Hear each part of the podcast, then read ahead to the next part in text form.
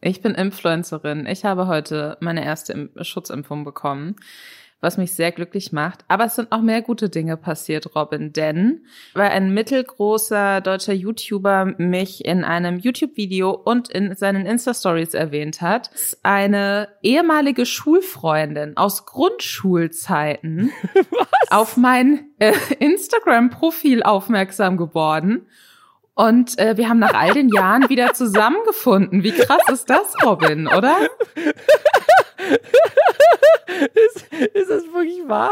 Hat, hat, hat, ein, hat ein Shitstorm dafür gesorgt, dass du eine alte Schulfreundin wieder Ja! Wie gut. Das ist die schönste Geschichte, die ich je gehört habe. Wie wunderschön. Oder? Das macht mich auch mega glücklich. Will ich einfach mal Danke sagen. Will ich einfach mal bedanken. Das ist schön, oder? Ich habe Gott auf meiner Seite, Robin. Was soll ich dir sagen? Das ist, das ist einfach, das ist einfach sehr schön. Cool. Es hat immer irgendwie, alles hat immer irgendwie was Positives. Vielleicht nicht alles. Ich finde auch. Mir haben auch Leute geschrieben, das, das fand ich auch, ähm, jemand hat mir geschrieben, der mir angeboten hat, dass wenn er mir sein Penis über Skype zeigen darf, dann bekomme ich einen Amazon-Gutschein von ihm. Das ist, das ist so die Ghetto-Onlyfans-Variante. Ja, und wo ich, und, und die Sache ist, meine erste Frage war wirklich, warum Skype? Benutzt so noch irgendjemand Skype? Alte Menschen. Ich, wahrscheinlich war der sehr alt. Oh. Ja, gut, ist gut, dass ich keine weiteren Nachfragen dazu gestellt habe, sondern die Nachricht dann einfach ignoriert habe. Ach so, ich dachte, ähm, meine nächste Frage jetzt gewesen. Und was hast du dir bestellt? Nano-Leaves. Schön bisschen Nano-Leaves eingekauft für, für meine Inneneinrichtung. Ah. Herzlich willkommen bei einer neuen Folge Lästerschwestern. Mein Name ist Lisa Ludwig, ich bin Journalistin. Mit an meiner Seite sitzt der wunderbare Robin Blase, der Influencer ist und Webvideoproduzent und gemeinsam lästern wir jede Woche über die Themen, die einmal durchs Internet gegangen sind. Wir hören Podcasts von Influencern, damit ihr sie nicht hören müsst. Wir gucken die Trending-Videos. Wir haben Beef mit YouTubern, damit ihr kein Beef mit ihnen haben müsst. Es ist einfach wunderbar. Ja, was haben wir denn heute, was haben wir denn, worüber sprechen wir denn, Robin? Ja, bei Unge lief es leider nicht so gut, weil der wurde ausspioniert von einem Stalker, der sich dann als DHL-Bote verkleidet hat und versucht hat, ihn auszurauben. Das war das Drama aus der letzten Woche. Außerdem haben wir eine wunderschöne Überschrift der Woche über einen russischen Mann, der in einer chinesischen Fernsehsendung gefangen ist. Außerdem hat man in Nordrhein-Westfalen wohl Abi geschrieben und das hat zu einem Twitter- und Instagram-Krieg geführt, als die deutschen Studenten und Studentinnen plötzlich losgelassen wurden auf den Mann, der für ihre Abi-Aufgabe verantwortlich war. Dann gibt es Beef um eine der meistbeworbenen Influencer-Marken Oceans Apart. Außerdem kriegen bekannte TikToker eine Netflix-Sendung. Und außerdem zum vermutlich oder vielleicht auch einfach hoffentlich letzten Mal haben wir noch eine letzte, ein letztes Kapitel in der Geschichte Simex. Weißt du, Robin, ich glaube, wir sind uns alle einig, dass es nicht das letzte Kapitel ist. Ich denke, das ist relativ klar. Aber äh, ich bin mir sicher, es wird jetzt, es wird vorläufig vielleicht das letzte Mal sein. Mal sehen. Man weiß nicht, was mit den Hunden passiert ist, aber dazu später mehr. Bevor wir zu all diesen spannenden Themen und Simex kommen, noch einmal Hashtag Werbung. Und zwar für die Coro Drogerie, bei der ihr immer noch mit dem Code Lästerschwestern 5% auf alles bekommt. Auf alles fragt ihr euch jetzt. Auf was denn? Ja, auf Trockenfrüchte, auf Superfoods, auf Nüsse, auf Snacks, auf Sachen, die man zum Kochen und Backen gebrauchen kann. Und das alles jedes Mal in Großverpackungen. Das ist nämlich das Ding der Coro Drogerie. Man kriegt da Sachen oft so in einem Kilo und das sorgt dafür, dass weniger Verpackungsmüll produziert wird. Das sorgt dafür, dass man auch einen geilen Vorrat hat und man nicht dauernd irgendwie Sachen nachkaufen muss. Und es hilft dabei, Handelswege zu überspringen, weil die schicken einfach diese großen Packungen direkt vom Bauern, von den Bäuerinnen zu euch. Und das ist natürlich einfach sehr viel praktischer.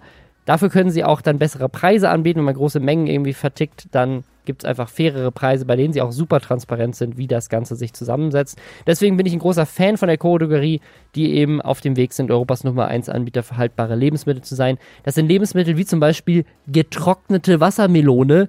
Das ist so geil, dass es immer ausverkauft. Wenn ihr Sachen kaufen wollt, die nicht ausverkauft sind, also Wir hatten neulich auch jemanden hier im Lesser-Schwestern Reddit, der hat gesagt, er hat sich die veganen Schokobrezeln gekauft und dieses ganze Kilo sofort verputzt. Also an der Stelle sind Kilopackungen vielleicht dann doch auch manchmal ein bisschen gefährlich. Aber das klingt jetzt immer so, als würde es da irgendwie nur so Süßigkeiten geben. Aber wir haben zum Beispiel auch rote Linsen und Pfeffer einfach in großen Packungen jetzt äh, gelagert. Also wenn ihr Bock drauf habt, es gibt bei Kodrogerie wirklich eine ganz, ganz tolle Auswahl. Die Produkte sind super und ich bin wirklich überzeugter Kunde selber. Deswegen, wenn ihr Bock habt, kodrogerie.de mit dem Code Lästerschwestern einfach 5% sparen und dabei den Podcast unterstützen. Links dazu sind auch nochmal in den Show Notes. Ganz Madeira war in Aufruhr letzte Woche, denn Unge wurde von einem Fake-DHL-Boten das ist ja tatsächlich bei dem YouTuber Justin auch schon mal passiert, dass jemand quasi an der Tür war, behauptet hat, er wäre ein Paketbote, sogar die richtigen Pakete hatte. Ne? Also er hatte sogar die Pakete von Marken, von denen der wohl sonst äh, Sachen geliefert bekommt. Und als dann Justin die Tür aufgemacht hat, zack. Und es wirkte so ein bisschen der Story von Unge so, als wäre das auch der Plan gewesen von dieser Person, die dann da war. Aber mm, es war wohl so, dass jemand mit auch so einer DHL-Boten Jacke zumindest, der angefahren kam. Ansonsten aber irgendwie auch so Sonnenbrille und Hut und darunter so ein bisschen so wirres weißes. Unge hat es als Anime-Haar bezeichnet, was man noch so ein bisschen unter der Mütze gesehen hat.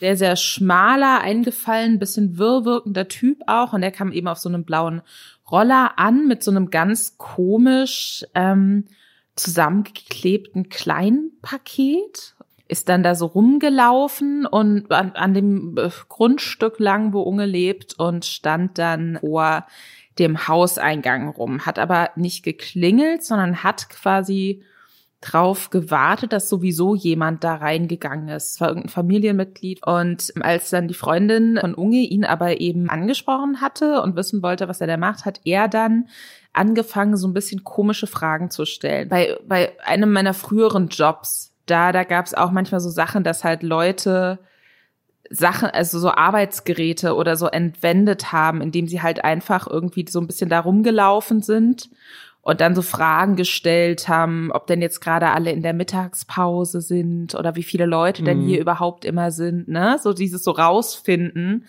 was ist die Situation? Und er hat sie dann wohl gefragt, ob denn viele starke Männer im Haus sind weil er wohl angeblich große Pakete liefern müsste dann am selben Tag noch.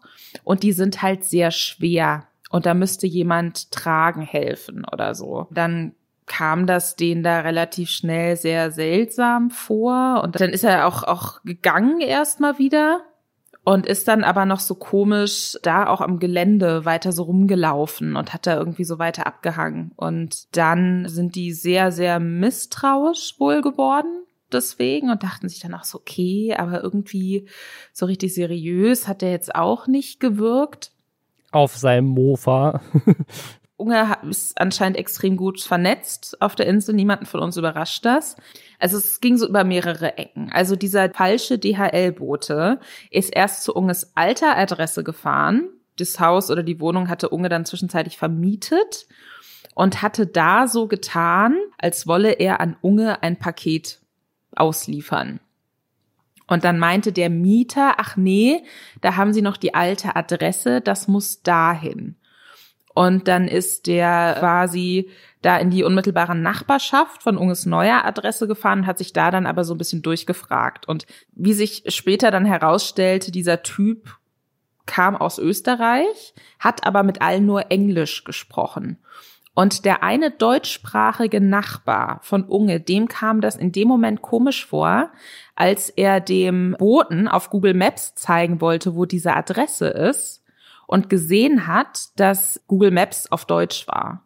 und ist dann wohl deswegen auf Unge zugegangen oder so.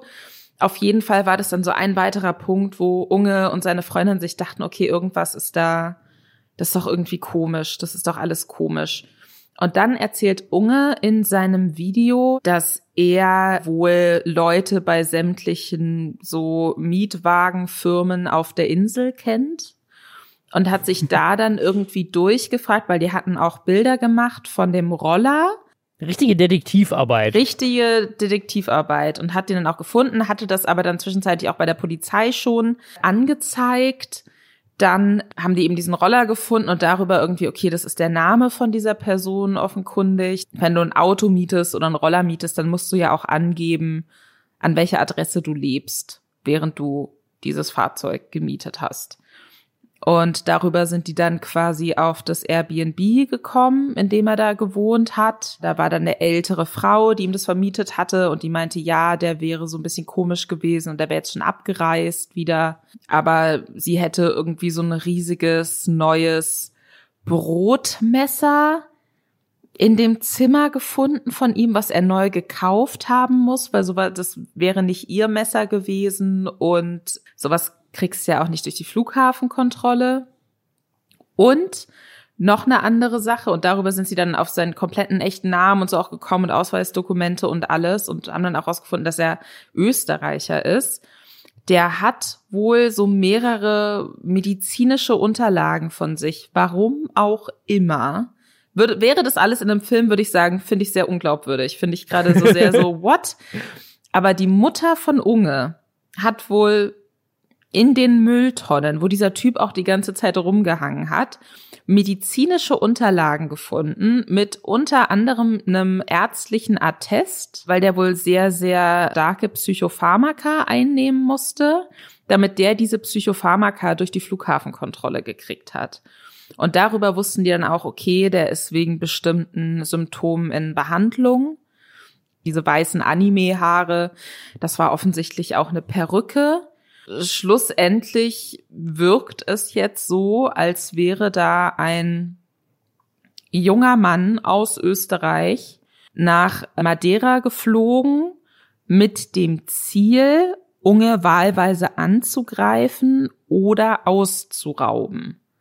Mit einem Brotmesser. Und das ist natürlich mega creepy. Also Unge hat dann auch in seinem Video noch einen sehr wütenden Appell gehalten von wegen hier Baseballschläger und alles und die holen sich jetzt einen riesen Wachhund und Fans sollen bitte nicht mehr vor seiner Tür stehen, weil sonst wird er sie angreifen.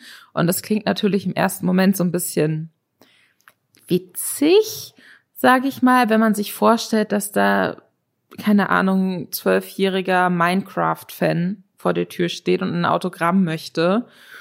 Und dann kommt da irgendwie das Idol mit einem Baseballschläger raus und droht ihm Schläge an. Aber ich glaube, es gibt nichts Schlimmeres, als wenn man das Gefühl hat, man ist in seinem eigenen Zuhause nicht mehr sicher. So, dass man sich da, weil das ist ja oft so, das so den letzten Zufluchtsort, den man noch hat, gerade als Person des öffentlichen Lebens. Und wenn du das Gefühl hast, da kann jeder einfach so eindringen, und im Zweifelsfall merkst du erst zu spät, was die Person wirklich für Intention hat. Gerade mhm. wenn du mhm. da mit deiner kompletten Familie lebst. So, das ist wirklich ganz, ganz gruselig.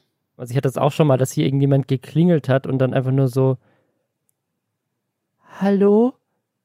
In die, in die Gegensprechanlage und ich so Hallo und dann kam erstmal nichts mehr. Und dann denkst du dir auch so, äh, war das jetzt ein Klingelstreich oder war das jemand, der mich irgendwie beim Reingehen gesehen hat oder so? Also das gibt schon mal wieder so creepy Momente oder gerade generell, wenn es so nachts klingelt, so was ist so um 22.30 Uhr und du so denkst so, das kann jetzt kein Postbote sein, das ist keine Lieferung. Wer klingelt jetzt um die Uhrzeit? Das sind immer so Momente, wo ich denke so, uh, ist das jetzt irgendjemand, der mich besuchen kommen will? Hm. Wir hatten das auch schon öfters so, keine Ahnung, bei den, bei den Space Frogs in deren frühere Wohnung, da hatte jemand mal irgendwie einen Zettel in den Briefkasten reingesteckt, also nicht mit der Post abgeschickt, sondern wirklich einfach einen Zettel reingesteckt oder ich glaube, ich habe die Geschichte auch schon mal erzählt, dass bei, beim Mediakraftbüro jemand mit Lippenstift an diese, diese Tafeln, wo so diese ganzen Firmenschilder immer sind bei so Bürogebäuden, ne? wo dann sagst du, hier sind die ganzen Firmen, in welchem Stock sind die mhm. und so. Mhm. Da hatte jemand über all diese Schilder mit Lippenstift drüber gekritzelt, Le Floyd, ich liebe dich. Mit Lippenstift. Richtig weird und creepy. Das so. verstehe ich immer nicht, warum man, also, weißt du, Lippenstift ist auch relativ teuer. Nimm doch ein Edding. Ja, es sagt aber nicht so sehr Liebe aus wie Lippenstift anscheinend. Weiß ich nicht. Kommt auf die Lippenstiftfarbe an, finde ich. Was ich aber so spannend finde, ist, weil es wandern ja immer mehr Leute nach, nach Madeira aus, das ist hier Dauerthema im Podcast, ist, dass klar, Leute gehen da auf, also touristisch einfach eh schon hin. Wir hatten das mal beim Büro, da haben dann zwei junge Mädchen vor der Tür gecampt und meinten, ja, wir kommen nicht aus Berlin, weil eigentlich machst du das nicht, wenn du in der Stadt wohnst, sondern die waren halt auf Schülerreise hier so vom, vom, von, der, von der Schule her. Dann waren die halt hier, hatten irgendwie ein bisschen Freizeit in ihrem Hostel und haben dann gesagt, okay, wir gucken jetzt, wo das Impressum von denen ist und laufen da einfach hin und gucken, ob wir die sehen. Dann haben wir was erlebt in Berlin. Und dann mussten wir denen auch erstmal erklären, dass das eigentlich nicht so geil ist. Ja. Aber so, wenn du mit deinen Eltern jetzt nach Madeira fliegst, zufällig, und dann sagst du, ja, ich möchte das Haus von Unge suchen, Ich kann mir halt vorstellen, gerade wenn da immer mehr Leute, die ja, wo, wo man ja auch weiß, was die an ähm, Geld verdienen zum Teil. Mhm. Und die dann gegebenenfalls auch tatsächlich einfach Stalkerin oder Stalker am Arsch haben, weiß man natürlich nicht, was da in Zukunft noch passieren kann. Ja, vor allem, weil so viele Sachen zusammenzählen. Ne? Also wir haben diese ganzen Room-Tours, ne? dass natürlich auch diese ganzen Creator und Creatorinnen alle sich sehr krass damit schmücken, so wie geil ist mein neues Haus und dadurch natürlich auch viele Informationen preisgeben darüber, wo sie potenziell wohnen. Klar, ganz viele achten dann darauf, dass man irgendwie nicht aus dem Fenster rausguckt oder so, aber vielleicht findest du noch die alte Immo-Scout-Anzeige oder so. Dann ne, Reichtum, über Ge- Geld wird ganz viel gesprochen und dann jetzt im Falle von Unge, das finde ich nämlich spannend, weil wir hatten ja, als wir Revi hier als Gast hatten, haben wir darüber gesprochen, dass die jetzt gerade darüber nachdenken, da selber Hotels aufzubauen und damit quasi mehr, also was so Hotels, ne, aber so Airbnb-mäßig äh, auch was für den Tourismus da zu tun. Ich glaube, Glamping war das Wort. Ich frage mich, ob sie das oder ob er das jetzt so ein bisschen überdenkt, weil dadurch lockt er natürlich noch mehr Leute auf die Insel. Und ich kann mir schon vorstellen, dass Leute, die bei Unge dann Glamping buchen, schon auch vielleicht so ein bisschen mit der Erwartungshaltung das machen.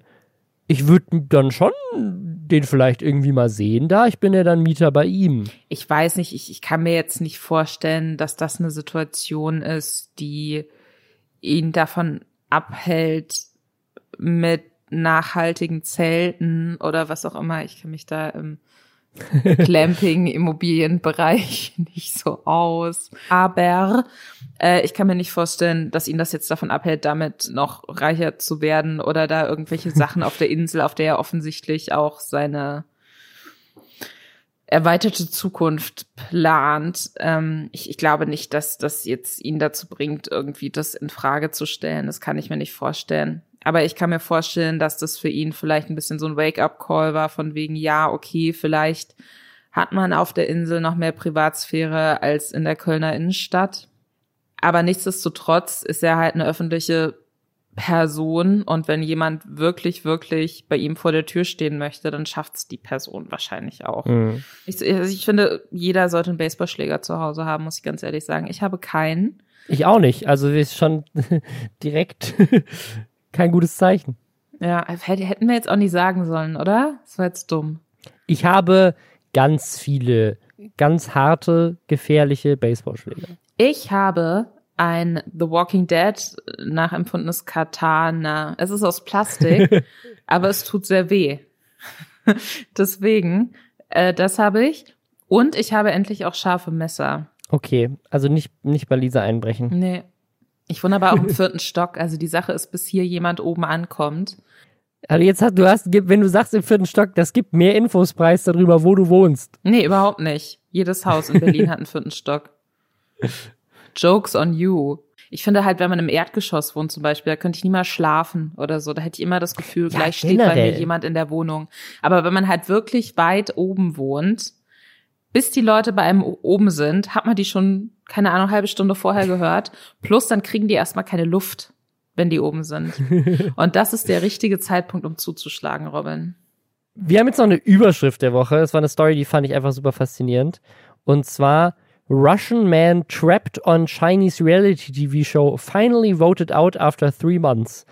Es geht um einen Russen, der in China in einer Reality TV Show gefangen war für drei Monate, bis jemand oder bis die Community sich so ein bisschen ihm erbarmt hat und ihn rausgevotet hat.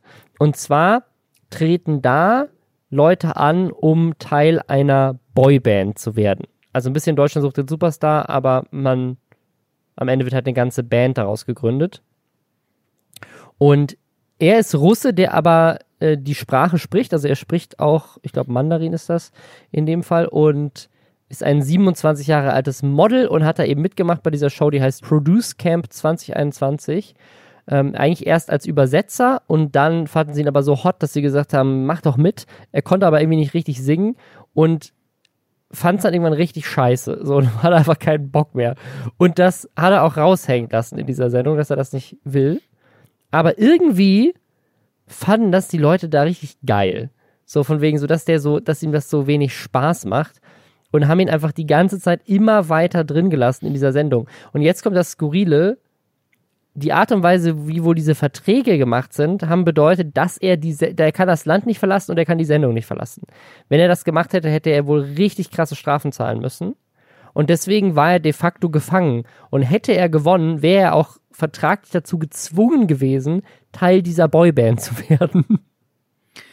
Das ist so ein absurder Albtraum. Ich finde, das ist eine Black Mirror-Folge eigentlich. Auf jeden Fall.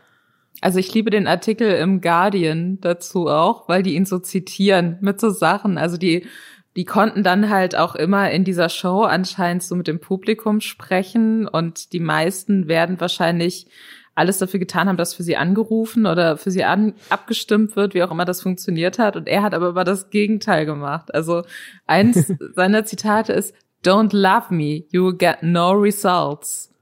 Und Please don't make me go to the finals. I'm tired. Und das fühle ich so sehr.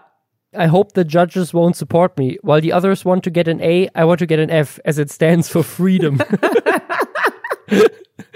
Und was, was, was auch wirklich, also in dem Artikel die mussten dann da auch so Solo-Songs irgendwie vortragen, die sie sich aussuchen oder auch selbst schreiben mussten, keine Ahnung. Und äh, die anderen haben halt wirklich eher so so dieses klassische K-popige so ein bisschen gemacht. Gibt's keine Ahnung C-Pop im Sinne von China Pop? Anscheinend. Sonst gäbe es die Sendung wahrscheinlich nicht, ne? Ja. Also ich vermute, dass das Auf jeden Fall sowas halt so dieses sehr, was man vor allem so aus dem K-Pop kennt, so dieses sehr professionalisierte, mhm. durchproduzierte Poppige. Das haben halt die anderen alle so gemacht. Und er hat so, so wirklich so richtig so low-effort-mäßig irgendwas Russisches gerappt. Und auch immer so offbeat. Und das ist, das ist auf YouTube und es ist perfekt. Es ist wirklich, es ist wunderschön. Ihr müsst Jackpot bei Lilash Reperformance bei YouTube eingeben. Es ist perfekt. Es macht mich so glücklich. Das ist für mich so ein bisschen erst für mich so eine Ikone für ähm, Leute, die so im Homeoffice seit eineinhalb Jahren arbeiten und einfach keine Kraft mehr haben und sich gefangen fühlen und sich einfach nur noch denken, F stands for freedom. So, keine Ahnung. Lass mich einfach versagen, ich habe keinen Bock mehr. ja. Aber es ist auch, es ist auch wirklich, es ist also in, in China, wo der Hashtag zu, zu ihm und zu diesem, zu diesem Ende, dass er jetzt endlich da rausgevotet wurde, wurde in China 180 Millionen Mal angesehen und unter anderem von der russischen Botschaft in China retweetet mit dem Text Congrats, have a good rest. und auch in Russland haben wohl Blogger darüber gesprochen, bevor, bevor dann klar war, dass es, dass es jetzt zu Ende geht.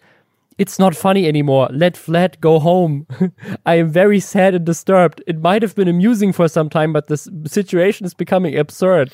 Also, wo, wo ich da Leute dachten, so, ihr könnt doch nicht diesen armen Typen drei Monate lang in China gefangen halten. Seid ihr, seid ihr verrückt? Also, das ist halt auch wirklich, was ich hier denke, aber das, das kann man doch nicht. Also, Gibt's im Deutschen solche Knebelverträge? Ich meine, man hört ja immer irgendwie, dass wenn man einmal bei Germany's Next Topmodel drin ist und unter die letzten, weiß ich nicht, fünf Leute oder so kommt, dass man dann gezwungen ist, einen Vertrag mit der Modelagentur von Heidi Klums Vater oder so abzuschließen. Oder irgendwie sowas ähnliches. Also, dass man dann nicht einfach sagen kann, okay, danke schön für die Aufmerksamkeit, die ich über diese Show bekommen habe. Jetzt gucke ich mal, wer mir am meisten Geld für einen Modelvertrag gibt, sondern dass man ab einem bestimmten Punkt dann vertraglich dazu verpflichtet ist, erstmal über diese Agentur sämtliche Kunden an Land zu ziehen oder so. Oder vielleicht ist es auch nicht mehr so, aber ich glaube, das war mal so. Also ich, ich habe keine Ahnung von, von diesem Vertragsrecht, aber ich kann mir ehrlich gesagt nicht vorstellen, dass es, also du kann, es gibt keine Verträge, die nicht kündbar sind. Also du musst ja jeden Vertrag irgendwie kündigen können. Also ich glaube, dass das Ding bei denen ist halt, dass die Strafe, also die Vertragsstrafe wohl halt so hoch ist. Ich weiß nicht, ob es da eine Grenze gibt in China, ob du einfach reinschreiben kannst, so, ne, du, du, wir machen dich halt pleite, wenn du aus dem Vertrag rausgehst. Also Hashtag Unge, ich weiß nicht, ob du dich noch daran erinnerst, aber als Unge damals bei Mediakraft rausgetreten ist, wurde ja, ihm ja. von Mediakraft gedroht, sie würden ihn für Vertragsbuch privatinsolvent klagen. Was natürlich assi ist, wo man aber bei dieser Unge-Sache habe ich auch mit Leuten, die so ein bisschen sich mehr mit so Influencer-Verträgen auch auskennen, mal drüber gesprochen die meinten halt auch, also im Endeffekt muss man halt auch ein bisschen drauf gucken, was man unterschreibt, ne? Es, es gab mal Anwälte, die angeblich diese Verträge gesehen haben und gesagt haben, dass das wäre sittenwidrig. Ach krass, ähm, weil okay. Auch, weil auch teilweise die Verträge ja also 50 Prozent der Einnahmen gefordert haben und so weiter. Also das waren auch so ganz andere Zeiten. Also ich glaube, ein großes Problem, das betrifft glaube ich auch nicht nur Mediakraft äh, zu der Zeit, war einfach, dass das war jetzt so ein ganz neues Business und die ganzen Leute, die da Verträge unterschrieben haben, die waren alle Teenager. So, oder teilweise mhm. halt gerade erwachsen geworden. Und in vielen Fällen haben die Eltern diese Verträge unterschrieben. Eltern, die in ihrem Leben halt noch nie einen Künstlervertrag unterschrieben haben, weil das halt irgendwie Leute waren, die halt sonst als Lehrer arbeiten oder sowas. Ne? Ja. Also das, wo du, wo du gar keine Ahnung hast und dann nimmst du dir auch keinen Anwalt. Und wenn du einen Anwalt nimmst, sozusagen dieses ganze YouTube-Thema war ja eh komplett neu. Also du hättest ja irgendwie einen Anwalt nehmen müssen, der sich mit mit Künstlern im, im Film- oder Musikbereich auskennt. Und das sind dann auch nicht die meisten Anwälte, die irgendwie irgendwelche Eltern anrufen können. So, das ist dann vielleicht der Anwalt, mit dem du deine Scheidung ausgefochten hast oder sowas, den du so auf Speed Dial hast. Aber und, und deswegen sind da, glaube ich, ganz oft dann Verträge unterschrieben worden, die echt nicht so geil waren, aber einfach nur, weil auch, ich meine, es hat ja auch so eine Ausschlagkraft, ne? Also du hast dann halt gehört, ja, aber Waititi und LeFloid sind da. Ja, dann muss es ja gut sein und die haben auch alle diesen Vertrag unterschrieben, also unterschreibe ich den auch. Und das, das Versprechen damals war ja ein richtig krasses. Also du, du bist ja zu der Zeit noch gar nicht in Amerika vorbeigekommen. So bis dann mhm. DV Move und Studio 71 mal kamen, das hat ja auch ein paar Jahre gedauert. Ähm, das so, gab dann noch Tube One, aber eigentlich war das so eine Zeit, wo es einfach war, so du musst eigentlich zur Mediakraft, wenn du ein großer YouTuber sein willst und damit erfolgreich sein willst und die Kontakte haben willst. Und es war ja, es war ja wirklich so ein richtiger Krieg teilweise. Ich weiß nicht, ob ich diese Story hier mal erzählt habe. Aber nachdem ich bei Mediakraft gekündigt habe, war ich ja bei The Mansion von Studio 71. Und da hieß es dann sofort, ich hätte Mediakraft jetzt verraten. Das war fast schon wie so ein kleiner Kult teilweise, weil ich jetzt halt mit, mit einer anderen Firma arbeite, die hm. in Konkurrenz, Konkurrenz steht. Und es ist wie im Deutschrap offenkundig. YouTube und Deutschrap ist, ist das gleiche. Ist, heute, ist, heute ist das überhaupt nicht mehr so. Aber es war halt zu einem, so, so 2012 bis 2015 oder so, war das eine Zeit lang so. Und das, das Skurrilste ist, ich war ja mit ganz vielen Leuten bei Mediakraft noch befreundet und viele Leute waren da noch so, ne? Und dann waren wir auf einer YouTube-Party, also in LA. Und Mediakraft hat damals ganz viele deutsche Creator zur VidCon geflogen. So als Ausflug. Mhm. Und dann waren die alle in so einem Hostel in, in der Nähe von diesem, von dieser VidCon, die ist in Anaheim. Das ist halt so ein bisschen außerhalb von Los Angeles. Da musst du so eine Stunde hinfahren oder so. Und das Team von The Mansion, bei dem ich halt dabei war, wollte halt zurück nach Hause, eine Stunde entfernt. Dann sind die alle nach Hause gefahren. Und ich meinte halt, hey, ich bleibe jetzt noch ein bisschen auf dieser Party. Ich kenne ja hier Leute, die ein Hotelzimmer haben. Ich crash dann einfach bei denen. So. Und das, die Hotelzimmer waren aber halt Hotelzimmer, die von Mediakraft bezahlt wurden, aber waren halt die Hotelzimmer von anderen YouTubern. Ich glaube, ich habe damals bei Future dann einfach mit bei denen in dem freien Bett geschlafen, was da irgendwie noch im Zimmer stand. Und am nächsten Morgen hat mich ein anderer Mediakraft-Creator sozusagen quasi aus diesem Hotel verbannt beim, beim, beim Frühstück und meinte so, was fällt dir ein, hier zu sein? So, du hast, du, du hast hier überhaupt nichts zu suchen, du bist nicht mehr Teil von Mediakraft, verschwinde hier. So was, und da war, ich glaube, Christoph Krachten war da und er meinte, was glaubst du denn, wie es Christoph geht, wenn er dich sieht?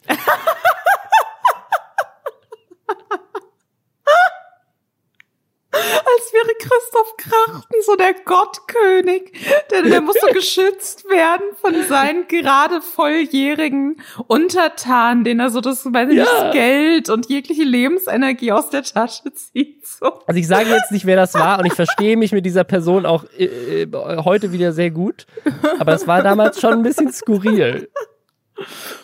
So ein bisschen kultartig. Ich, ich muss tatsächlich dazu sagen, ähm, als es damals mit diesem Unge-Vertrag und so auch war, da habe ich, ähm, ich glaube, da hat mir auch so ein bisschen die Empathie einfach gefehlt. Ne? Also das, das war dann für mich im ersten Moment, wo ich mir dachte so, hä, warum muss ich denn jetzt Mitleid mit jemandem haben, der mit äh, Gaming-Videos unfassbar viel mehr Geld verdient als ich, die den ganzen Tag so, das war ja damit, das war damals meine Denke tatsächlich mit Mitte 20, einen richtigen Job macht und dann soll der halt gucken, was er unterschreibt, so. Ähm, das, das war damals auf jeden Fall so mein Standpunkt. Da bin ich mittlerweile, glaube ich, einfach ein bisschen, ja, empathischer geworden, würde ich sagen, und habe mich auch seitdem deutlich mehr auch damit beschäftigt, was es eigentlich bedeutet, ähm, in dem Bereich tätig zu sein. Und ich glaube trotzdem, dass es immer Sinn macht, sich anzugucken, was man unterschreibt. Ich glaube aber natürlich Absolut. auch, dass wenn man super jung ist und das eine, eine Branche ist, die sehr, sehr neu ist, wo man vielleicht dann auch schlecht vergleichen kann oder vielleicht auch wenig Leute kennt, wo man sagen kann, okay, du bist da woanders unter Vertrag, was steht denn bei dir drin? Was nehmen die denn von dir? Das macht es natürlich schwierig. Aber zumindest war Unge nicht über mehrere Monate in, bei einem chinesischen Boyband-Wettbewerb äh, dabei. Ich finde das so lustig, dass der Typ, dem damals gedroht wurde, er wäre dann Privatinsolvenz, heute der reichste von allen ist. Nee, wir haben ja gehört, äh, Bibi macht mehr Geld. Bibi wäre reicher, ja, ja, okay. Ich würde sagen, wir kommen zum nächsten Thema. Und zwar zu dem Abi in Nordrhein-Westfalen. Auch das ist so eine, so eine Internet-Story irgendwie, die äh, vor Social Media undenkbar gewesen wäre. Ich finde, deswegen passt sie gut in diesen Podcast rein. Und zwar mussten wohl die Schüler und Schülerinnen in NRW, wo es, glaube ich, Zentralabi gibt, alle im Englisch-Abi einen von drei Texten auswählen, den sie irgendwie analysieren mussten. Und einer von diesen drei Texten ist eine New York Times Kolumne von, also vom Februar 2020 über also den Häusermarkt in Kalifornien. Super langweiliges Thema, ehrlich gesagt, wenn man nicht in Kalifornien lebt. Und das sagt Robin Blase, der schon mal in Amerika war. Der, der schon mal in Kalifornien gelebt hat. Und die Leute mussten das irgendwie analysieren. Sie mussten es halt auch analysieren nach der Argumentationsstruktur. Also was für Methoden der Autor nutzt, um sein Argument nach vorne zu bringen, so ein bisschen. Und das hat wahrscheinlich einige Schüler und Schülerinnen an ihre Verzweiflung gebracht. Nur das Interessante am Internet heutzutage ist ja, den Autor von dieser Kolumne findest du auf Instagram und Twitter. Was haben sie also gemacht? Sie sind auf Instagram und Twitter gegangen, haben erstmal angefangen, ihn so, ich weiß nicht, beleidigen ist vielleicht nicht das richtige Wort, aber zu mobben. Was für ein scheiß Autor er denn sei. Also, das sind auch so, das sind auch so, so halb ironische Sachen dabei, wie du schuldest uns ein Abi, Bruder. Was mir gut gefällt, ist, Junge, benutzt doch Wörter, die es im Wörterbuch gibt, du Hond. Das äh, finde ich schön. äh, nee, ich, ich finde das auch ganz spannend, weil das natürlich auch so einen Aspekt aufmacht, der einen ja zumindest im Deutschunterricht, finde ich, sehr oft sehr frustriert hat, ne? Dass man dann so eine Deutschlehrerin oder einen Deutschlehrer hat, der behauptet, es gibt diese eine, eine richtige Interpretation ja. Und alles andere ist falsch. Und wenn du natürlich der Person, die du versucht hast zu interpretieren, einfach schreiben kannst und sagen kannst, äh, sorry, wie meintest du das denn? Und dann bekommst du vielleicht sogar eine Antwort. Das hätte mir viel geholfen. Ich hatte einmal, da hatten wir auch Literaturanalyse irgendwas. Und man, da bei so Analyse-Sachen oder so, wo man, gerade bei so älteren Texten, wo man eben nicht sagen kann, Bruder, was meintest du denn äh, auf Instagram? Ähm, mhm. Da ist ja alles immer irgendwie Interpretation. Das heißt ja auch explizit ja. Interpretation. Und äh, man muss es halt einfach nur belegen können. Und ich habe mal eine schlechte Note auf eine Interpretation in Deutsch bekommen. Und die einzige Antwort, die mein Lehrer mir gegeben hat, was denn jetzt das Problem war, war, dass sie meinte, das sind doch alles nur Vermutungen. Wo ich mhm. dachte, ja, das, das ist korrekt. Das sind alles nur Vermutungen, weil ich bin mir nicht ganz sicher, ob der schon lange verstorbene Autor vielleicht irgendwo so ein kleines Notizbuch hinterlassen hat, wo er reingeschrieben hat, übrigens, die Person spricht so, weil die hat diesen und jenen Hintergrund. Oder äh, korrekt, die Vorhänge sind blau, weil es was mit dem Nationalsozialismus zu tun hat. Also das sind ja immer so Sachen irgendwie, wo ich mir denke, natürlich sind das alles Vermutungen. Und das ist ja auch das Schöne an Kultur, dass man da sehr viel rein interpretieren kann, dass man da sehr viel rauslesen kann und das für sich in einen neuen Kontext setzen kann. Und da finde ich, und falls wir ähm, Menschen, die im Schulwesen arbeiten, äh, unter unseren Zuhörenden haben, mhm. ähm, möchte ich sagen, vielleicht kann man das mal so ein bisschen mitbedenken. So einfach nicht, nicht die Interpretation an sich in richtig und falsch einordnen, sondern sagen, aber macht die Interpretation mit dieser Schlussfolgerung, wie das argumentiert ist, macht das Sinn? Vor allem, wenn jetzt irgendjemand in Nordrhein-Westfalen in diesem Abi Punktabzug bekommt, wegen irgendwas, wo dann am Ende hieß so, ja, das in der Lösung steht aber was anderes. Ich habe hier den perfekten Tweet, mit dem ihr dann die, die Leute verklagen könnt, weil hier hat nämlich Diana auf Twitter geschrieben, I wonder whether authors like you who end up being part of exams, also ich, ich frage mich, ob Autoren wie du, die dann in solchen, äh, solchen Analysen genutzt werden, ob sie ihr Geschriebenes genauso sehen wie wir. Wenn wir schreiben, so, hey, der Autor hat hier diese Metapher benutzt, um hier das Interesse des Lesers äh, zu wecken. Und y'all are probably like, lol, I wrote that cause it sounded nice. und er schreibt einfach nur zurück, haha, pretty much, ja. Also er gibt er gibt selber zu, dass er halt so, ich habe einfach nur geschrieben, weil ich halt ich war ein guter geil, Text ne? so. Und es gibt auch so ein weiteres Ding, wo jemand, äh, das ist nämlich dieses, glaube ich, dieses Wort, was nicht im Wörterbuch stand, nämlich Ritziest. Hier hat jemand auf Twitter geschrieben, hey, kannst du mir bitte sagen, was Ritziest heißt? Weil ich habe nicht verstanden, was das Wort ist und es war nicht im, im Wörterbuch und dann sagte er, ich habe das, ich wollte das eigentlich so als fancy oder expensive, maybe posh beschreiben.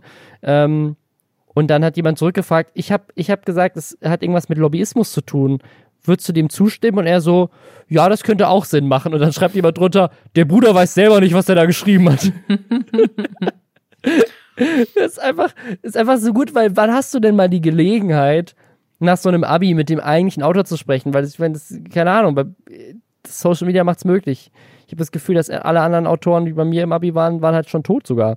Aber, oder hatten zumindest kein Twitter. Und dieses, was auch so ein spannendes Phänomen ist, ich glaube, was du ja, was du ja ganz oft nach so Klausuren hattest, dieses Gefühl, dass du dich dann so mit Klassenkameraden und Kameradinnen zusammenstellst und so drüber redest. So, was hattest du denn bei der Aufgabe? So, und dann sagt der eine so, ich hatte eine 3, so, oh shit, ich hatte 75. So. Und heutzutage kannst du einfach dem Autor auf Twitter schreiben und dann so, ich habe Ritziest so und so interpretiert. Was denkst du dazu? War das richtig? Und der Autor so, ja, könnte man schon so sagen. Und du so, yes, ah, ich hab's richtig. Also so viel zum Abi. Ich hoffe, wenn einer von euch Abi schreiben musste, schreibt uns doch mal, ob ihr das, ob ihr dasselbe Problem hattet.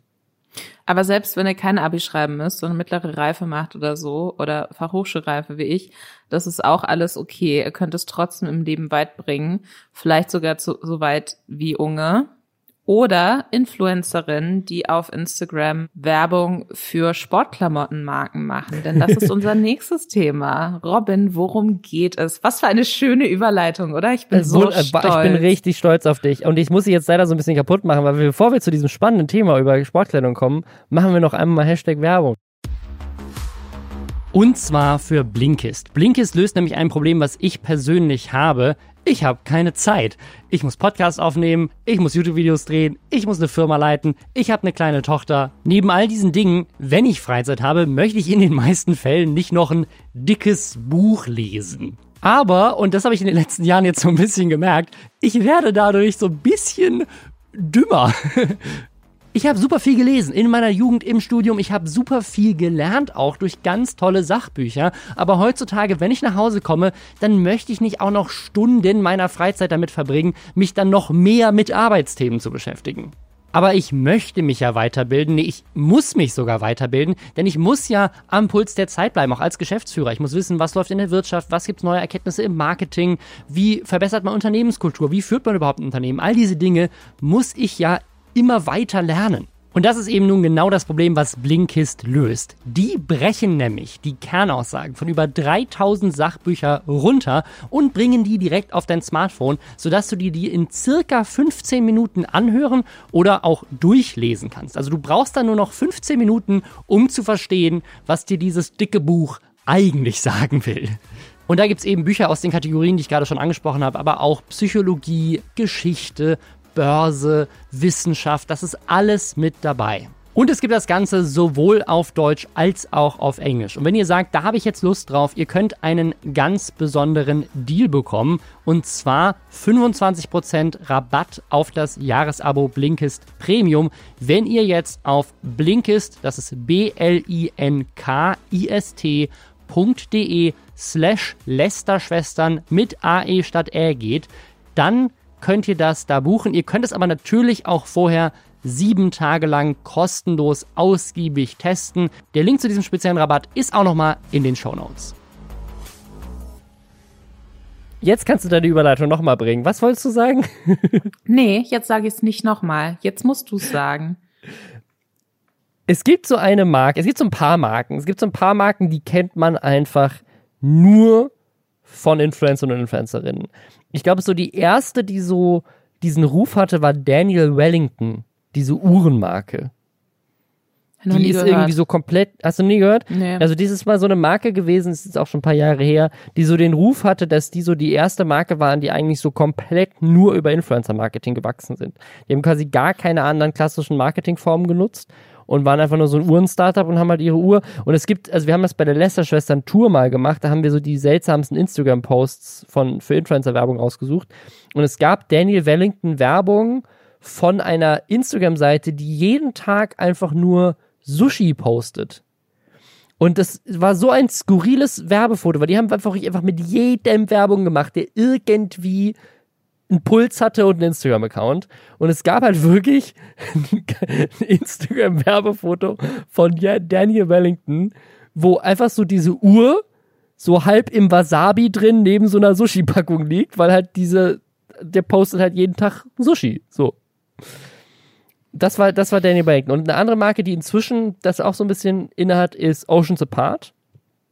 Für die, also die habe ich tatsächlich überhaupt nicht auf dem Schirm gehabt. Anders wiederum als Daniel Wellington. Was aber, glaube ich, auch daran liegt, dass ich nicht so wirklich in diesem Active Fitwear Yoga Hosen Business unterwegs bin.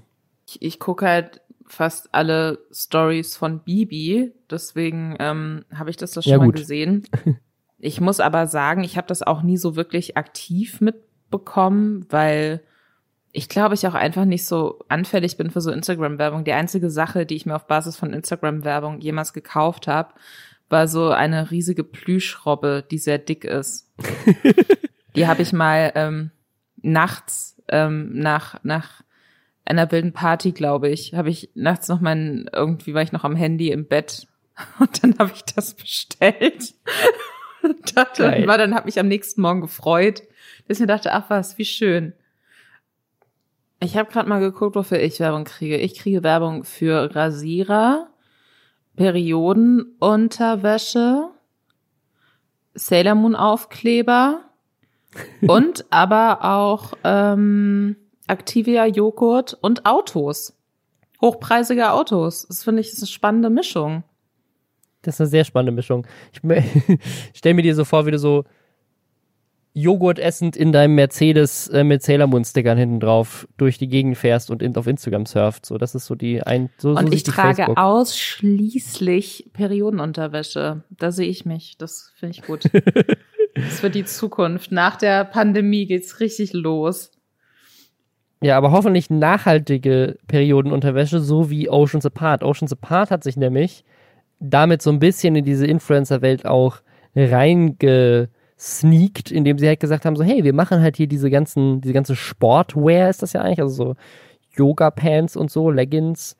Und diese Sachen sind aber super nachhaltig. Wir sind quasi vegan und alles, was man so an Nachhaltigkeitssiegeln haben kann, haben wir auch.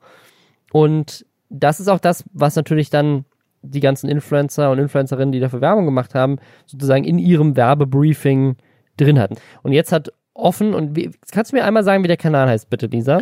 Offen und ehrlich. Und das ist ein Wortspiel, denn man könnte es einerseits, also hinter dem Un ist so ein Apostroph, was einerseits dann so gelesen werden könnte, von wegen eigentlich ist es offen und ehrlich.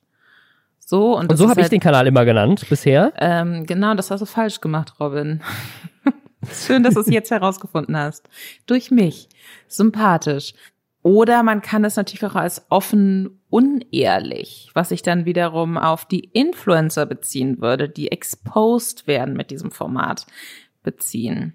Es ist, es ist ein äh, cleveres Wortspiel. Das, dieses Wortspiel ist mir bis eben fünf Minuten vor dieser Aufnahme nicht aufgefallen. Also danke für diese, für diese, äh, äh, ich fühle mich ein bisschen dumm jetzt, dass ich das, ich, I was today years old, als ich das herausgefunden habe. Ja, also das, ähm, die, also die haben halt aufgedeckt, dass Oceans Apart als Marke halt all diese ganzen Sachen, die, die sie behaupten, dass sie sind, nämlich diese ganzen Nachhaltigkeitssachen und so weiter, dass diese ganzen Siegel, die sie auf ihrer Website haben, eigentlich alle da so nicht so wirklich stehen dürfen. Wobei die dürfen da schon stehen, bis auf eins, was sie sich ausgedacht haben oder was halt zumindest kein, nicht das korrekte Siegel ist die Siegel dürfen da schon stehen. Das Problem ist, dass die Siegel halt sehr, also nicht so viel tatsächlich versprechen, wie die Marke tut, dass sie versprechen. Im Endeffekt könnte es eine nachhaltige Marke sein, könnte aber auch komplett nicht nachhaltig sein. Und ähm, meine, meine Lieblingsszene ist tatsächlich, dass ähm, Oceans Apart damit auch wirbt, dass es quasi in äh, Kalifornien designt wird. Und äh, das aber dann wohl einfach nur bedeutet, dass diese Berliner so Firma die Leute, die dann diese Sachen designen, einmal im Jahr nach Kalifornien schickt, wo sie die sich dann anscheinend an den Strand setzen, sich inspirieren lassen und dann zurück nach Berlin fliegen um da dann diese Sachen zu designen, was ja allein schon wegen dieser ganzen Flugsache nicht so nachhaltig ist, wie man denken würde. Und gleichzeitig auch nicht unbedingt das ist, was ich mir vorstelle, wenn da Designed in California irgendwie äh, in der Insta-Story steht. Ähm, es ist ein bisschen witzig. Plus richtig witzig. eine Influencerin, die da eben auch mal mit geworben hat, hatte dann wohl sehr viel Kommentare gekriegt von ähm, von Fans, dass die sich eben aufgrund ihrer Werbung diese Klamotten auch bestellt hätten und die aber von der Qualität jetzt nicht so gut gewesen wären, wie die Influencerin das eben angepriesen hatte. Und daraufhin hat die Influencerin, was ich jetzt grundlegend auch erstmal einen coolen Move finde, so gesagt, okay, dann gebe ich mich mal als normale Kundin aus und bestell da einfach auch mal wie eine normale Kundin mhm. die Sachen, die die mir zugeschickt hatten vor der Kooperation. Und die will dann rausgefunden haben, dass die Sachen, die man da dann als Kundin bekommt, tatsächlich eine schlechtere Qualität haben als die Sachen, die die äh, ja Werbetreibenden da irgendwie die Influencerinnen und Influencer zugeschickt bekommen haben. Also was ja auch schon so ein bisschen, weiß man das natürlich nicht, was, ob das, ob das wirklich so ist. Sie hat das auf jeden Fall erzählt und dann musste sie plötzlich irgendwann ihre Story ähm, löschen und alles. Und es wirkt alles so ein bisschen shady. Mhm. Und Oceans Apart haben eben auch auf die Nachfragen von offen und ehrlich nicht geantwortet und stattdessen dann einfach aus ihrer Insta-Bio den Hinweis darauf, wie nachhaltig sie angeblich sind, entfernt. Was ich, was ich so ein bisschen schwierig finde an dieser ganzen Story ist, die ganzen Influencerinnen, die da dabei sind und so weiter, sind, glaube ich, auch Leute, die ich gerne in diesem Podcast für verschiedene Sachen kritisieren würde.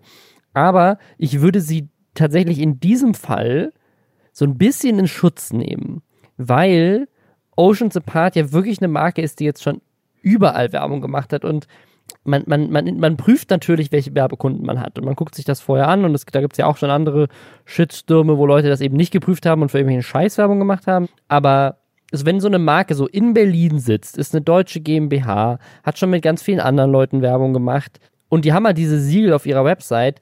Ich würde jetzt nicht auf die Idee kommen, weil das sozusagen, dazu hat man einfach gar nicht die Zeit. Dafür braucht man dann, glaube ich, schon ein sehr kompetentes, ein sehr gutes Management, was sich darum kümmert, sowas auch zu prüfen. Weil die, ich meine, die haben jetzt drei RedakteurInnen gehabt, die im Auftrag des saarländischen Rundfunks erstmal zu diesem ganzen Thema recherchieren, mit Ja, Experten voll. zu diesen Siegeln getroffen ha äh, gesprochen haben und so, um das irgendwie alles so einzuordnen. Ähm, und dann, wenn dann auch noch es wirklich stimmen sollte, dass die Influencer höhere Qualität in den Produkten bekommen, als die Leute, die es dann wirklich bestellen, dann kannst du, äh, dann kannst du selbst Bibi dafür echt keine Schuld geben. Aber wenn die wirklich geile Leggings geschickt bekommt und sagt, hey, die sind geile Leggings, dann macht sie dafür Werbung und die Leute, die sie dann tatsächlich kaufen, kriegen scheiß Leggings, dann sozusagen sehe ich in diesem Moment wirklich, das ist eine betrügerische Firma dann und Ja. keine betrügerischen Influencer. Ja, voll, bin ich absolut bei dir. Deswegen ähm, meinte ich auch, also die, die dann halt auch wirklich gesagt hat, okay, krass, damit hätte ich nicht gerechnet. Ich probiere jetzt auch mal so Mhm. als vermeintlich authentische Kundin was zu bestellen und zu gucken, was da bei mir ankommt, finde ich auch einen guten Move, so das zu machen. Ja. Also vielleicht sehen wir in Zukunft weniger sportive Leggings designt in California. Es ist, also eigentlich müsste man jetzt ein Startup aufmachen, weil offensichtlich hat ja A, das Marketing sehr gut funktioniert und B, haben die Leute den Bedarf danach gehabt. Also eigentlich müsste man jetzt hingehen und wirklich gute, nachhaltige Leggings designt in wirklich in Kalifornien mit Influencer-Marketing promoten und alle könnten sich, würden hart drauf einsteigen, weil es einfach funktioniert anscheinend. Ne? Ich sag also, dir, was das nächste große Ding ist, Robin. Baseballschläger. U- ungebranded Baseballschläger. Geil designte, nachhaltige Baseballschläger. Mit, mit, du kannst dir deinen YouTuber deiner Wahl drauf eingravieren lassen. Ja, oder auch irgendwas Cooles. Kannst du da entscheiden, ob du den YouTuber deiner Wahl drauf haben möchtest. Oder irgendwas Cooles vielleicht, damit die Leute auch Angst vor dir haben. Das kann man sich dann aussuchen. Ja. Ich meine, was du natürlich, was du auch machen kannst, so als Lösung für die Selbstverteidigung, ist, du ziehst einfach mit ganz vielen Leuten zusammen in ein Haus. Und dann sind einfach, dann sind einfach ganz viele YouTuber da drin. Und dann kannst du einfach gemeinsam die Stalker verprügeln. Weil ihr einfach mehr seid. Ich glaube, YouTuber gar nicht so das Ding, aber so TikTok-Stars, die dann auch so synchron tanzen, aber vielleicht auch synchron so Kickbox-mäßig agieren können. So ein Battle. Ja. Wir, wir reden gerade so ein bisschen drüber, weil das ist unser nächstes Thema. Und zwar geht es um das Hype House. Das Hype House ist ein Haus, in dem ganz viele TikToker leben. Ein bisschen ähnlich wie Team 10 von Jake Paul, der ja auch mal so ein Haus hatte, wo er quasi ganz viele YouTuber zusammengebracht hat. Und ehrlich gesagt, ich muss es an dieser Stelle sagen, wir haben es erfunden mit The Mansion. Das war quasi das erste Hype House. Hat auch wirklich gut funktioniert. Wer es nicht kennt, wir haben in LA zusammen in einem Haus gewohnt mit, mit Gronk und Sarazar und äh, David Hein und Fabian Siegesmund und mir und vielen anderen noch. Und haben da zwei Monate lang in so einem Haus gelebt. Und das hat echt, also ich habe damals, glaube ich, meine Abozahl verdoppelt oder sowas, dadurch, dass ich in diesem Haus war. Das hat viel gebracht. Und deswegen sind so solche Häuser, glaube ich, voll in, dass man so, ich meine, es ist halt so, dass die, die Cross-Promo-Maschine, ne, alle, alle Creator in diesem Hype-Haus sind riesig auf TikTok und dadurch nochmal größer gewachsen. Insgesamt haben die zusammen über 126 Millionen Follower. Ich finde, also das Prinzip, ich, ich verstehe, warum das funktioniert und ich verstehe gerade, warum das, ne, welche Synergien contentmäßig sich daraus ergeben, aber das wäre einfach mein absoluter Albtraum. Das, dann lieber Glamping. Dann lieber Glamping ohne Baseballschläger auf Madeira, neben den Schnappschildkröten, als irgendwie in so einem Haus, wo jeder die ganze Zeit filmt und alles ist irgendwie Content. Da würde ich komplett wahnsinnig werden. Aber was ich definitiv gucken werde, ist die Netflix Reality Show, die jetzt in diesem Hype House gedreht wird, weil das genau die Art von unangenehmer, trashiger Überdrehtheit, glaube ich, sein wird, die man einfach so richtig gut weggucken kann, während man glücklich alleine in seiner Wohnung, in der man alleine lebt, auf der Couch in Jogginghose liegt. Das ist, da, da, ach, da freue ich mich so drauf. Vor allem, weil ich, weil ich auch, ich bin so ein bisschen gespannt, was diese Reality-TV-Show abbilden wird. Also ob die jetzt nur sozusagen, wir sind jetzt in dem Haus und es ist quasi Big Brother oder sowas halt in dem Hype-Haus, oder ob tatsächlich auch, und das wird wahrscheinlich so sein, diese ganze, diese ganze TikTok-Produktion auch so Teil von dieser Story sein wird, weil das ist ja deren Job. Die machen ja nichts anderes den ganzen Tag außer zu tanzen und lustige TikToks zu drehen miteinander. Und das finde ich schon spannend, wenn das irgendwie auch dann Teil von dem Ganzen ist, weil das ist so ein ganz spannender Einblick, finde ich, in so die größten TikTok-Stars und so ein, so ein Ding. Und was dazu kommt, ich meine, die leben alle in LA, die sind alle super reich, leben in einer riesigen Villa und sind alle irgendwie Anfang 20, wenn überhaupt. Ist quasi alles auch fast Teenager. Mitte, also ich glaube, Nikita Dragun, die ähm, auch so Make-up-Kram macht und eine eigene Show auch auf Snapchat hat, wo sie nach der großen Liebe sucht. Ich glaube, die ist die älteste, die ist 25. Genau, die anderen sind alle so 22. Oder 17 auch. Die eine ist auch 17. Also sehr jung auf jeden Fall. Sehr jung, sehr hip, sehr TikTokig. Und ich bin auch sehr gespannt, was diese Netflix-Sendung bringen wird.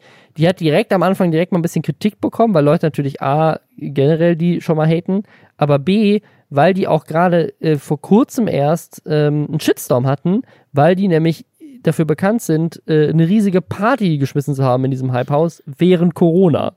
Für mich der Unique Selling Point so ein bisschen, weil ich habe mich da natürlich sehr rein recherchiert, ist äh, Chase Hudson, der äh, 18 Jahre alt ist und als Lil Huddy auch Musik macht und ein unfassbar schreckliches Musikvideo mit einem catchy Song aber gemacht hat und zwar 21st Century Vampire.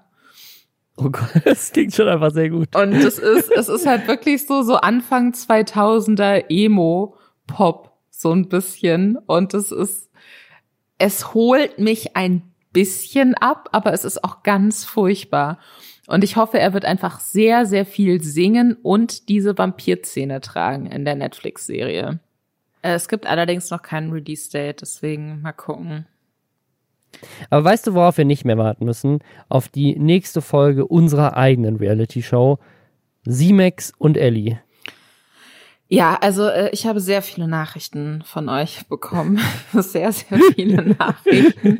weil quasi am Tag, nachdem wir die letzte Podcast-Folge aufgenommen haben, Simex ein nach einwöchiger äh, Funkpause, ihr erinnert euch, wir hatten mit Revi drüber gesprochen, er hat verkündet, dass Ellie und er sich getrennt haben und sie ihn betrogen haben soll und es war sehr fragwürdig, also er hatte irgendwelche Bilder wohl auch von geheimen Essen mit einem anderen Boy und man wusste aber nicht genau, wo kommen diese Bilder her.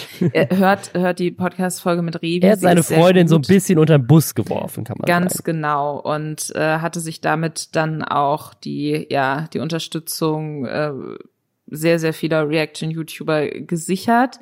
Dann hat er dieses Video aber relativ schnell wieder gelöscht und dann gab es so eine Woche lang Funkstille.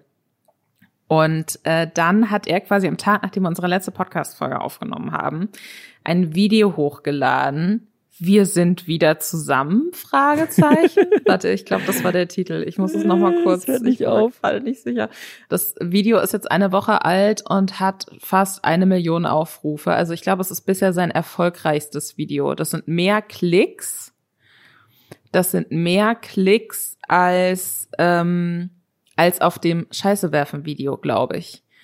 Und äh, auf dem Thumbnail sieht man ihn, wie er vor einem Pool sitzt, der offensichtlich nicht in Barcelona ist. Also sie müssen sich irgendwo Mhm. anders befinden, in einem tropischen Paradies. Hinter ihm sieht man Ellie. Die beiden haben jetzt auch die gleiche Haarfarbe, was mir sehr gut gefällt. Ist ein Rostrot äh, die ihn so umarmt. Also die beiden haben sich offensichtlich wieder versöhnt und er spricht erst so, er spricht erst mehrere Minuten darüber, dass, ähm, dass das halt nicht so cool war mit seinem letzten Video und dass er mit Ellie jetzt dann wohl auch gesprochen hätte und die hätte mit dem tatsächlich nur gekocht, mit diesem Typen, mit dem sie ihn angeblich betrogen haben soll.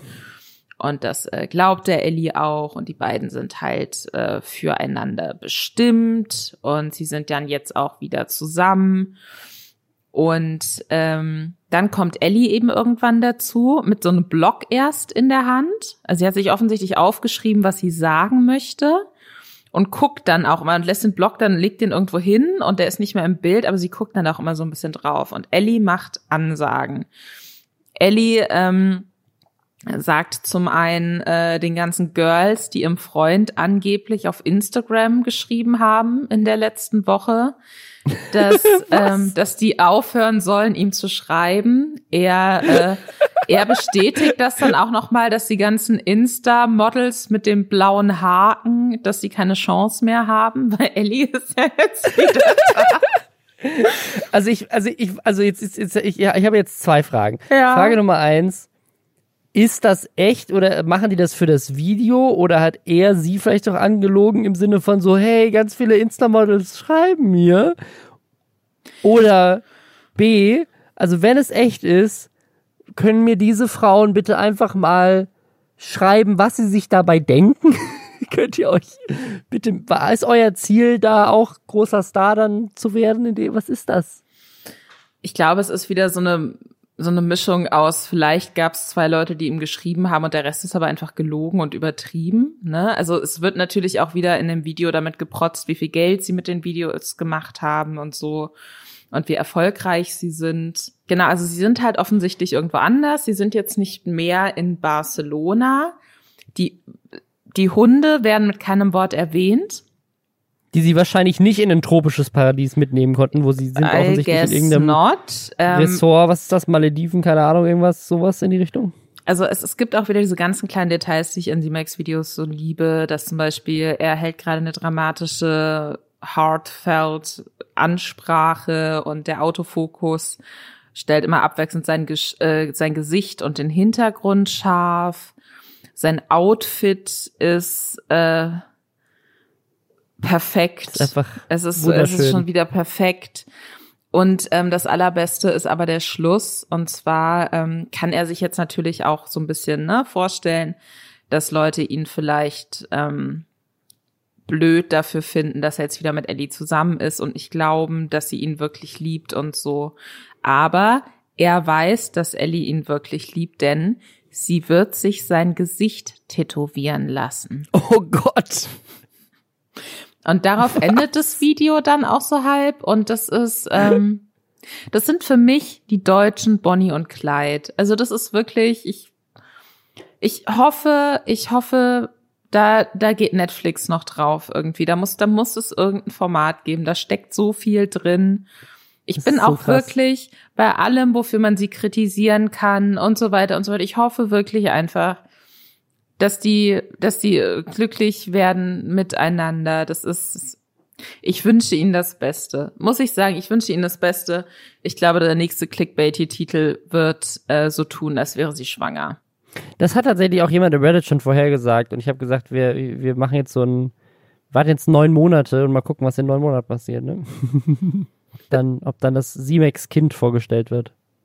Ich hoffe, es hat auch diese roten gefärbten Haare direkt direkt. Und es kriegt auch direkt das Gesicht von seinem Vater tätowiert. Das wäre auch sehr gut, glaube ich. Sehr soll, woher soll Simek sonst wissen, ob das Kind ihn liebt, weißt du? Also ja, genau. Aber also ich meine, Gesicht von jemandem irgendwo drauf zu tätowieren, ist immer eine dumme Idee. Egal wie sehr man sich liebt, es ist, es, sagen, es ist dumm. Oder? Ich glaube, außer es ist das Gesicht von Nicolas Cage zum Beispiel. Ja, von so einer komplett unbeteiligten dritten Person. Ja. Dann ist es wieder cool. Oh Gott, stell dir vor, stell dir vor, du bist irgendwie, keine Ahnung, Peter Müller aus Bottrop und arbeitest äh, an der Edeka-Kasse und irgendjemand stößt zufällig auf dich äh, bei einer Internetsuche nach irgendeinem unbeteiligten Gesicht, was er sich tätowieren lassen kann und lässt sich dann einfach dein Gesicht tätowieren. Das, das wäre wieder so ein, das wäre so ein gutes Ding wieder. Das ist aber ein Challenge. Das ist so eine Videoidee, weißt du? So eine Mr. Beast Videoidee ist das, die sich jetzt ein deutscher YouTuber gerne ausleihen kann. Und zwar, mach doch mal irgendwie eine Art von Gewinnspiel oder sowas. Und der Zuschauer oder die Zuschauerin, die gewinnt, die wird dann auf den YouTuber drauf tätowiert. Für immer. Das wird Klicks geben, Leute. Ich glaube, ich möchte auch, ich kann erst ruhen so für mich. Ich werde mich erst dann vollendet und in mir ruhend und zufrieden fühlen, wenn sich jeder deutsche Reaction-YouTuber mein Gesicht hat tätowieren lassen. Kleine Challenge. Aber auch so auf sein Gesicht dann. Aber wie so, nee, pass auf, wie so eine, wie so eine Knastträne, aber so ganz klein. Und wenn man so ganz genau hinguckt, mit so einer kleinen Lupe, dann ist es mein Gesicht. Wie viel Geld zahlen wir Simex dafür, dass er dein Gesicht äh, tätowiert? Wie viel Budget haben wir dafür? Ich glaube, er ist es mir mittlerweile schuldig, wenn ich mir überlege, wie viel Energie ich reingesteckt habe in dieses Thema schon, wie viel Empathie, ja. wie sehr ich für ihn gekämpft habe, auch schon in diesem Podcast. Also ich sage einfach mal 1000 Euro. und, und wir legen noch so eine Oceans Apart Leggings drauf. Komm. Ocean Apart Leggings und 1000 Euro. Und äh, wir lästern dann nicht mehr über dich im Podcast. Oder nur noch, was auch immer du willst. Eins von beiden Optionen. Was, was ihm mehr Cloud bringt. Ich finde, da kann man auch so ein bisschen, sind wir flexibel. äh, ja.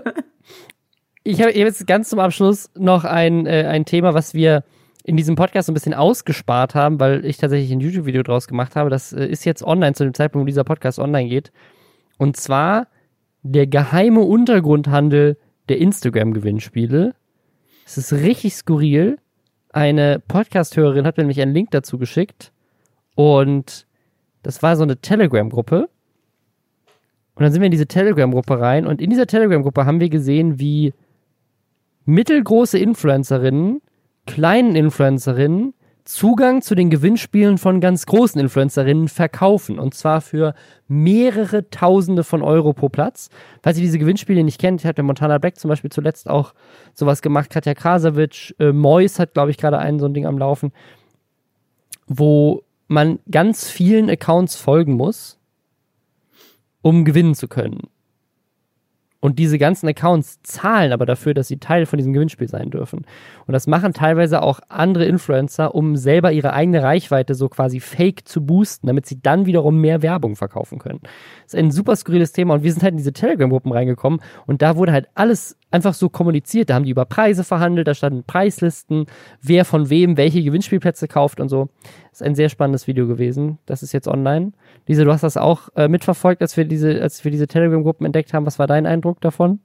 Ich kannte das tatsächlich primär über die Kardashians, die dann da mhm. immer für so Louis Vuitton Taschen irgendwie Werbung gemacht haben oder dazwischen lagen und sexuell aussahen. Ähm, und da habe ich mich tatsächlich auch schon immer gefragt, warum das so ist. Ähm, hätte aber nicht damit gerechnet, dass das so ein, also dass es ein so sehr komplex aufgebautes ähm, Geschäft irgendwie ist. Ähm, ich frage mich halt, warum auf Telegram? Warum wird es auf ich Telegram? Weiß, ich, ähm, ich, dadurch, dadurch wirkt das, finde ich, auch noch mal viel schmutziger. Weißt ja, du? oder? So, sie, warum machen sie es auf Telegram? Warum nicht auf in, in äh, Warum glaub, nicht über Telegram, Skype? Warum nicht einfach ja, über Skype? Ja, ich, ich glaube, sie machen es auf Telegram, weil Telegram halt diese einseitige Sendefunktion hat, ne? Dass du halt, du kannst halt diese Angebote machen, weil die posten ja da rein, hey, wir haben heute ein Gewinnspiel mit der und der Influencerin, die hat so und so viele Follower, ähm, ihr könnt einen Platz kaufen, kostet 6000 Euro pro Platz, schreibt mir jetzt eine DM, wenn ihr den haben wollt. Und das ist quasi so eine Möglichkeit, sozusagen an so eine ausgewählte Gruppe an Menschen eine Send Nachricht zu senden und dann darüber, so das bietet ja WhatsApp als WhatsApp-Gruppen nicht so wirklich, ähm, nicht so gut wie Telegram, glaube ich und es wirkt geheimer. Ja, ich finde, das ist auch, ähm, dass das klingt äh, nach einer Investigativ-Reportagensache. Äh, da könnt ihr jetzt alle, nachdem ihr diesen Podcast zu Ende gehört und erste äh, Tattoo-Entwürfe mit meinem Gesicht währenddessen gezeichnet habt, ähm, könnt ihr da auf jeden Fall mal reingucken, finde ich. Aber Robin, eine Frage habe ich noch. Ähm, mhm weil ich auch schon Angst davor habe und ich weiß, dass wir das auch in diesem Podcast besprechen werden. Wann äh, kommt dieses äh, Lamborghini-Rap-Video von dir? Das ist Teil von diesem Video, Lisa. Oh nein. Das ist die Werbung in diesem Video. Mitarbeiter oh nein. hat einen Auftritt in diesem Video, Leute. Nein. Wenn ihr Mitarbeiter vermisst, er ist zurück und taucht auf in der Mitte dieses Videos. Okay, darüber werden wir nächste Woche sprechen.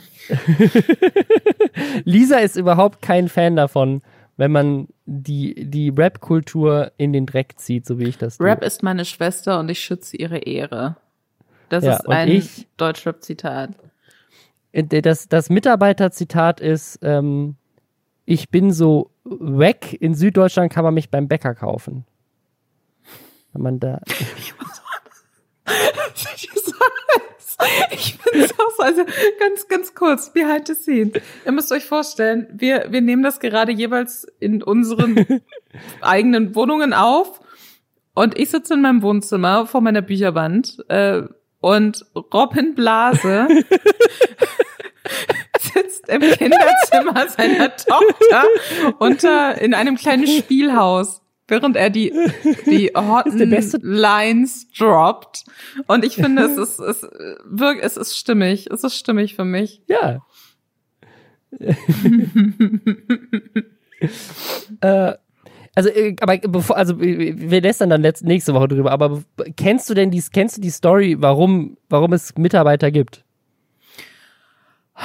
Will ich sie wissen, Robin? Das ist ja, meine Frage. Will ich sie wissen? Der Grund, der Grund, warum es Mitarbeiter gibt, ist, weil Kollega in mein Business eingedrungen ist und dann musste ich es ihm zurückzahlen.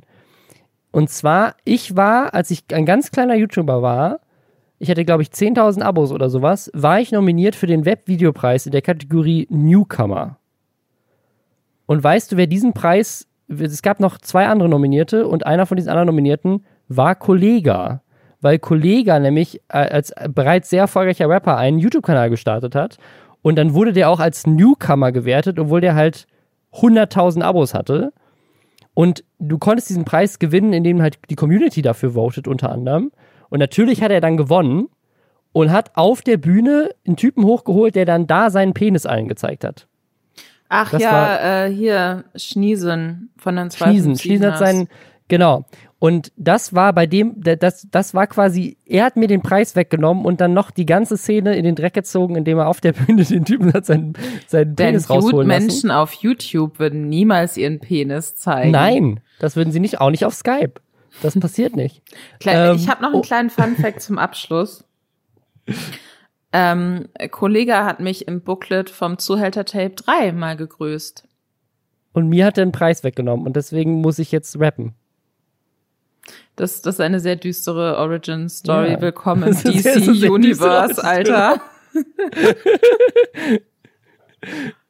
Gut, aber mehr dazu nächste Woche. Ich äh, bin sehr, ich bin sehr gespannt.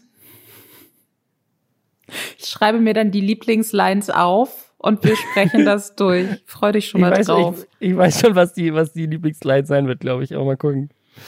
Äh, sind alle schlecht. Aber das ist ja das, das ist, das ist, also in dem Song geht es auch immer wieder darum, dass ich, dass ich schlecht rappe, dass, dass ich das weiß. Das ist ja die Story hinter Mitarbeiter. Egal. Wir, guckt euch das Video an. Nächste Woche können wir drüber lästern. Bis dann. Bis dann.